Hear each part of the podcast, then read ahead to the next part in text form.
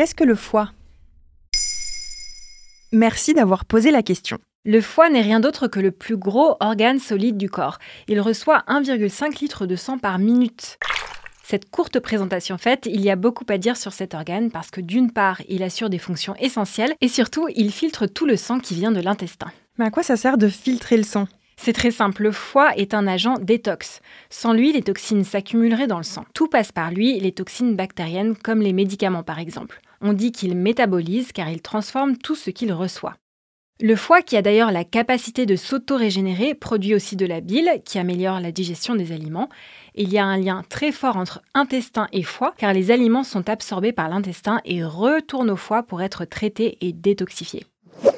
Ok, ça fait déjà beaucoup de fonctions, mais est-ce qu'il y en a d'autres? C'est le moins qu'on puisse dire parce que c'est aussi l'organe principal de synthèse des protéines.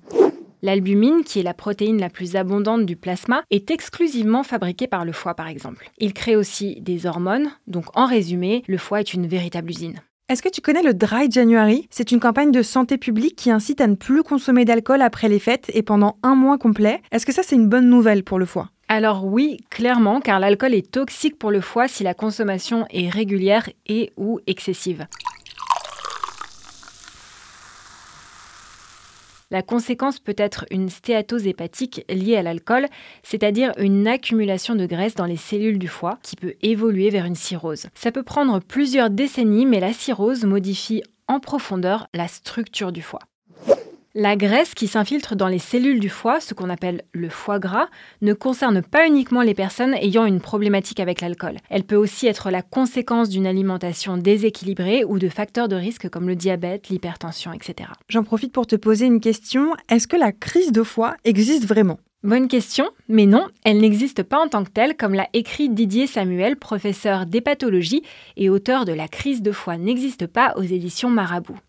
Le foie, c'est répondre aux excès aigus. La panoplie de sensations désagréables que l'on peut ressentir quand on a trop mangé est en réalité d'origine digestive et cérébrale. Comme on l'a vu avec l'alcool, ce sont les excès chroniques qui lui posent vraiment un problème. En cas de doute, on peut faire réaliser une échographie du foie ou un bilan sanguin avec mesure des enzymes hépatiques.